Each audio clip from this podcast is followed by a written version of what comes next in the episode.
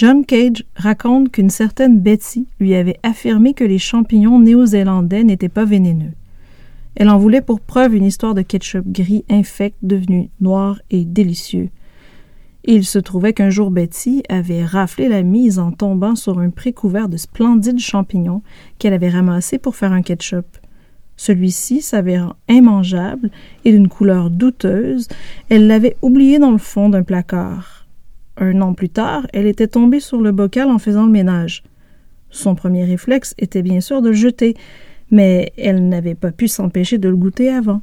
Finalement, le ketchup, qui avait passé de la couleur de la vase à la couleur de la tourbe, était à se damner. Il paraîtrait même que la sauce améliorait le goût de n'importe quel plat. L'heure du thé. Dixième épisode. Retour sur le montage.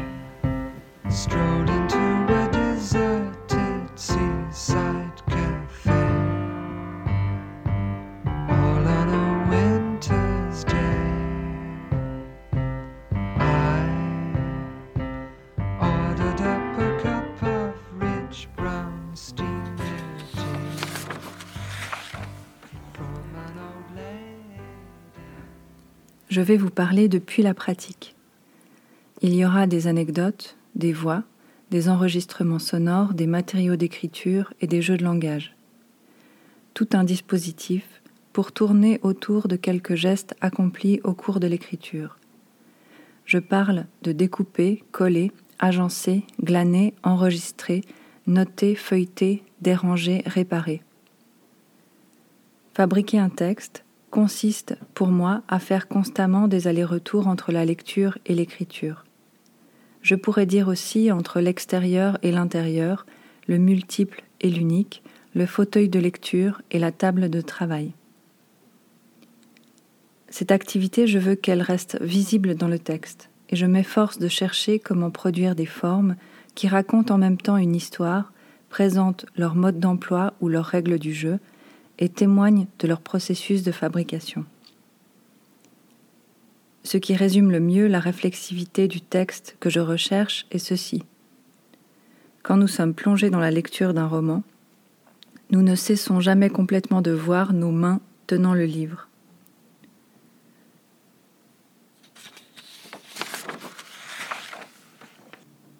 Maintenant, j'aimerais que vous regardiez vos mains. Fermez les yeux. Fixez le mur. Observez le ciel. Ça commence, comme dans un livre, avec des épigraphes. Qu'on s'en réjouisse ou non, je ne crois pas que l'écriture change tant les choses que ça, si tant est qu'elle change quoi que ce soit. D'une manière générale, il me semble qu'elle laisse les choses comme elles sont. Maggie Nelson. La seule chose qui ne changera jamais, c'est que tout est toujours en train de changer. Le yiking. Eh bien moi, j'ai trouvé une figue, et ce sera l'un des éléments de ma consolation matérialiste. Francis Ponge.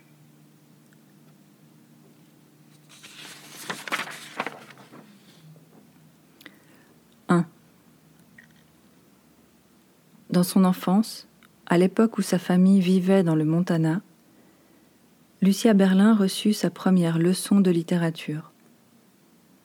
Un hiver, elle accompagna son père tous les samedis dans la montagne pour rendre visite à un vieux prospecteur d'or habitant une cabane située aux abords d'un pâturage. Chaque semaine, Lucia et son père apportaient à l'homme des provisions et du matériel. Le premier jour, ils tracèrent le sentier par lequel seraient acheminées les réserves de café, de tabac, de flocons d'avoine et de magazines. La cabane était composée de panneaux en bois brut dans lesquels on avait découpé des ouvertures. Lucia grimpait sur le toit et restait allongée là des heures pendant que son père et le vieux admiraient les dernières pépites d'or qu'ils avaient dégotées et d'autres sortes de cailloux. Un jour, alors que son père fendait du bois et que le vieux empilait les bûches au fur et à mesure, Lucia entra seule dans la cabane. Je vous traduis ce qu'elle raconte. j'ai soigneusement déchiré les pages des magazines et les ai collées sur les murs avec de la farine et de l'eau, en faisant attention à ne pas mouiller le texte. L'idée était d'avoir un patchwork serré de pages partout dans la cabane, du sol au plafond. Durant les jours sombres de l'hiver, Johnson lirait les murs. Il était important de mélanger les pages et les magazines, de telle façon que la page 20 se retrouve tout en haut du mur nord et la page 21 tout en bas du mur sud. Je crois que c'était ma première leçon de littérature à propos des possibilités infinies de la créativité. Si les pages s'étaient simplement succédées dans l'ordre, Johnson aurait fait le tour des magazines bien avant que l'hiver ne soit terminé. Au lieu de cela, le dispositif imaginé par Lucia Berlin prolongeait la lecture en stimulant les possibilités narratives et les jeux linguistiques grâce au désordre des pages. Et puis le jeu de montage et remontage n'avait pas de fin, car une fois que tout le potentiel de la cabane serait épuisé, il suffirait à Johnson de retapisser les murs avec d'autres pages. Les, phrases, les paragraphes, les pages, les trous, les blancs, les idées, les paroles, les matériaux, les choses, les significations. 2. Vers l'âge de 12 ans, j'ai découvert Roland Barthes dans la bibliothèque de mes parents. En ouvrant fragment d'un discours amoureux, je m'attendais à trouver une histoire d'amants empoisonnés à la Tristan et Iseux. La couverture était illustrée avec un détail de Toby et l'ange d'Andrea del Verrocchio, un contact léger entre deux mains délicates au centre d'un réseau de plis. Je crois avoir compris immédiatement que la fascination qu'exerçait sur moi cette image provenait du fait qu'on l'avait découpée puis collée là. Je ne me lassais pas de la regarder, précisément parce qu'il manquait la vue d'ensemble, et que cette absence donnait au détail un pouvoir d'attraction particulier. Et puis le cadrage serré sur les mains allait sceller une série d'associations actives dans mon esprit jusqu'à aujourd'hui, entre écrire et faire, entre la voix et les mains. C'est comme si j'avais des mots en guise de doigts ou des doigts au bout de mes mots. Tout en n'y comprenant pas grand-chose, j'ai lu le livre du début à la fin. Sa forme ouverte, numérotée, composée de chapitres courts et de fragments tout aussi brefs, me donnait le sentiment qu'il ne s'agissait pas de déchiffrer le sens contenu dans le texte, mais plutôt de trouver une façon de m'en servir. Le texte semblait flotter sur la page, et des mots en petits caractères faisaient des apparitions dans la marge, de telle manière que la lecture pouvait s'interrompre ou dévier à tout moment sans que ça ne constitue ni une trahison ni un abandon. J'appréciais que les pages ne soient pas remplies et que le blanc prenne de la place. Ces espaces vides, dans et autour du texte, me faisaient l'effet de minces ouvertures qui laissaient filtrer un peu du monde extérieur la topographie du livre m'entraînait à balayer du regard l'espace autour de moi. Je passais d'un espace blanc au livre dans mes mains et au mur qui m'entourait. Et puis les yeux à nouveau tournés vers le livre, impossible de ne pas voir mes mains tenant le livre ouvert, agrippant les pages, pressant le papier, organisant l'apparition du texte.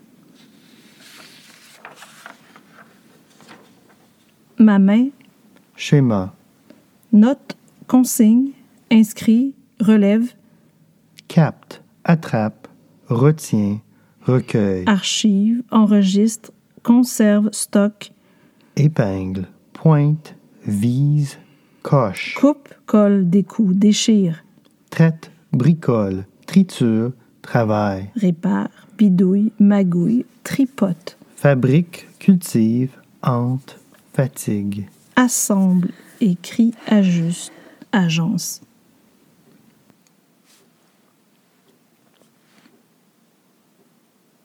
3. L'amour d'un livre peut conduire à sa dislocation complète. Adolescente, je me suis prise de passion pour un livre de Francis Ponge que j'ai lu à plusieurs reprises, chaque lecture abîmant un peu plus mon exemplaire. La première, faite dans le cadre scolaire, avait rempli les marges de notes écrites au crayon gris parfois trop bien taillées, trouant le papier ici ou là. La mode du stabilo avait conduit certains paragraphes à se désolidariser de l'ensemble. Les phrases adorées finissaient par se désintégrer sous plusieurs couches de couleurs qui emportaient sur leur passage des grumeaux de papier. Les pages étaient maculées de taches diverses cendres de cigarettes, confitures, café, vernis à ongles, moustiques écrasés. On pouvait compter les lignes, dessinées sur la tranche par chaque manipulation plus ou moins brusque, comme les sillons dans un tronc d'arbre. Les pages avaient commencé à se détacher et se mélanger, sans que ça ne change rien, grâce à la pagination. Je me souviens d'avoir trouvé ça extraordinaire. Tout en admettant que ma lecture conduisait à la destruction du livre, je continuais de le lire sans chercher à le réparer. Un jour, la reliure a entièrement disparu. La couverture délimitait un espace pour les feuillets qui se dispersaient à peine je commençais à les manipuler. Et puis j'ai perdu quelques pages. La couverture du livre de poche m'avait toujours déplu, mais il s'était passé du temps avant que je ne la remplace par un élastique. Au milieu des autres livres de ma bibliothèque, celui-ci avait des airs de mystérieux parchemin qui paraissaient contraires à l'esprit de Ponge. De toute façon, le tas de papier répondait de moins en moins à la définition de livre, au point que je me décide un jour à le ranger dans mes archives. Il s'est donc retrouvé dans une valise, mélangé à de vieilles coupures de presse, des photographies, des journaux intimes, des cartes postales et un galet, dont la présence fortuite au milieu de la paperasse a trouvé ce jour-là une nouvelle raison d'être.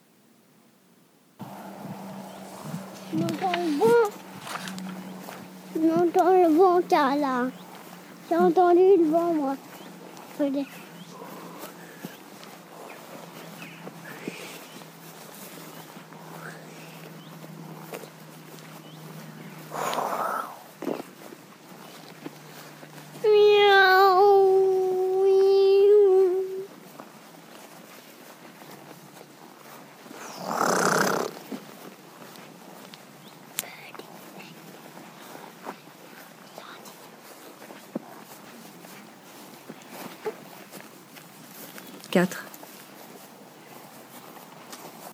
Longtemps j'ai conservé dans mes archives un petit morceau de papier déchiré, trouvé devant la porte d'un auditorium accueillant des cours d'histoire de l'art.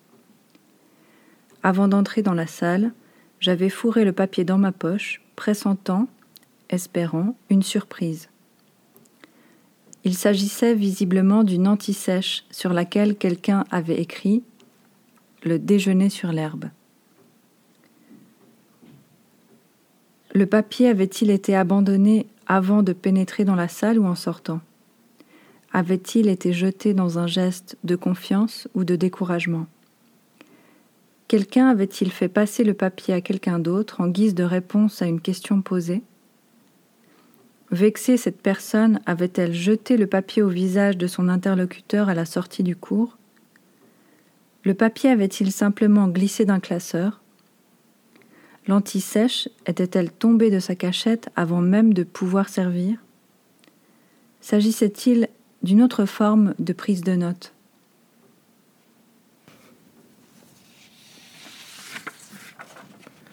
Le déjeuner. Et pas le souper. Sur l'herbe. Le déjeuner. Sur l'herbe. Et pas sur le gravier.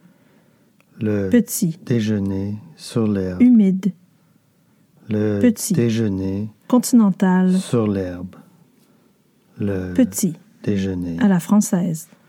La partie de strip poker. Et pas le sur déjeuner. l'herbe. Le déjeuner. Dans un décor monté de toutes pièces, mais réaliste. Le déjeuner. De la fille nue et des deux types, Sur l'herbe. intensément vertes. Le déjeuner. De trois personnes, sur l'herbe. avec une baigneuse dans le fond. Le déjeuner, sur l'herbe. Tout en bas à gauche, une grenouille. Le déjeuner, sur l'herbe. Nu, paysage, nature morte, scène de genre, réalisme. 5. J'allais écouter Krishnamurti, écrit John Cage. Il prononçait une conférence sur la façon d'écouter une conférence. Il dit Il vous faut accorder toute votre attention à ce qui est dit, et vous ne pouvez le faire si vous prenez des notes. La dame à ma droite prenait des notes. L'homme à sa droite la poussa du coude et dit N'entends-tu pas ce qu'il dit Tu ne dois pas prendre des notes. Elle lut alors ce qu'elle avait écrit et dit C'est vrai, c'est écrit dans mes notes. Une de mes proches disparue m'a légué une demi-douzaine de carnets, contenant des écrits bizarres et à première vue ésotériques. Pour comprendre ce qu'ils racontent, il faudrait les découper en bandes, puis en petits morceaux jusqu'à ce qu'ils soient réduits à des fils. Il faudrait ensuite tresser et enrouler ces fils pour former des cordons qui me serviront à me fabriquer une compréhension de la personne que j'aimais et qui n'est plus. Tout en laissant mes mains travailler, je réfléchis au rôle tenu par de tels cahiers dans la vie ordinaire. Il m'apparaît alors que les cahiers ont servi à prendre des notes lors de conférences, conversations, débats, discours, leçons. Il s'agissait de mots que la personne avait fait passer au bout de ses doigts pour les retranscrire et les conserver en pièces détachées. Et à en croire l'anecdote de John Cage, elle n'avait pas écouté très attentivement ce qu'elle avait noté. le simple fait de feuilleter les pages d'un cahier renvoie directement à la manipulation de la matière montable et à la connexion entre la main et la vue, écrit Teresa Faucon. Le montage nous met en même temps sous les yeux la fabrication du texte et notre propre activité de lecture.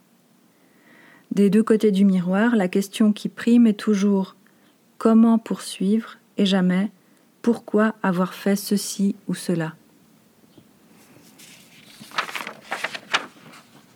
Le comment, c'est l'éloge du travail et de la production euh, à l'intérieur du monde dans lequel nous, nous sommes enfermés, c'est-à-dire le monde de la parole.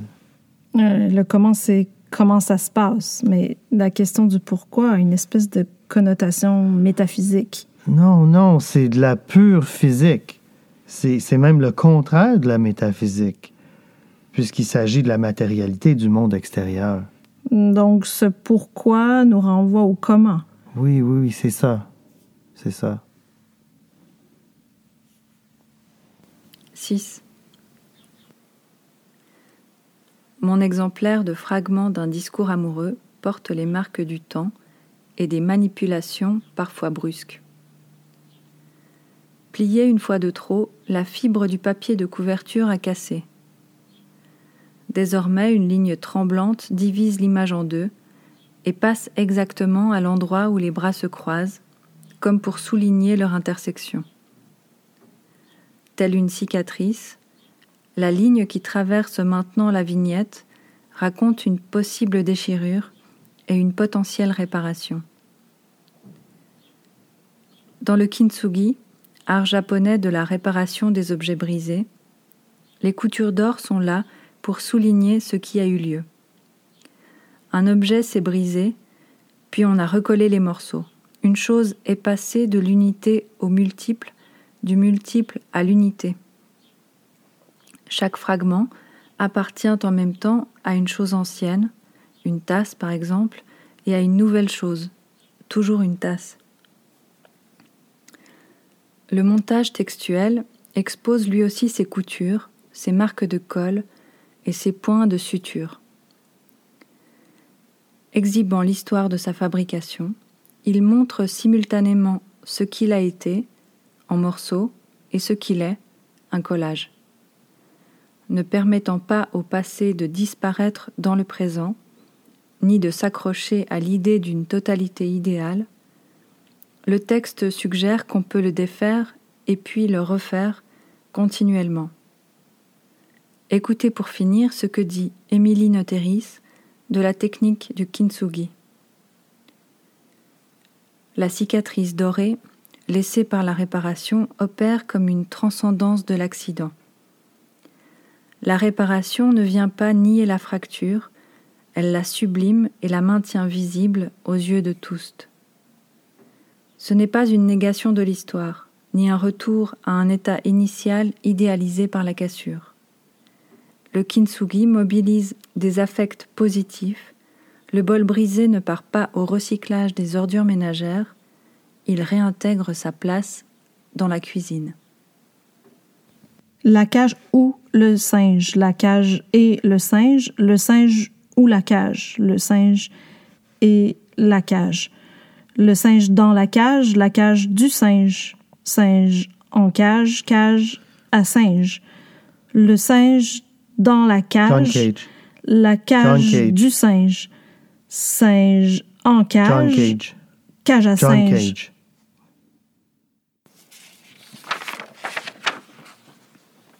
I made a small, small song. Mm-hmm. I made a small, small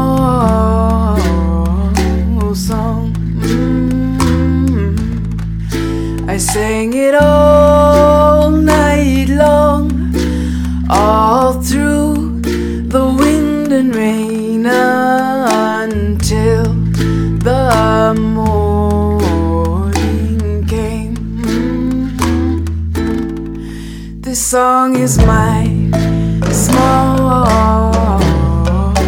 song. This song is my small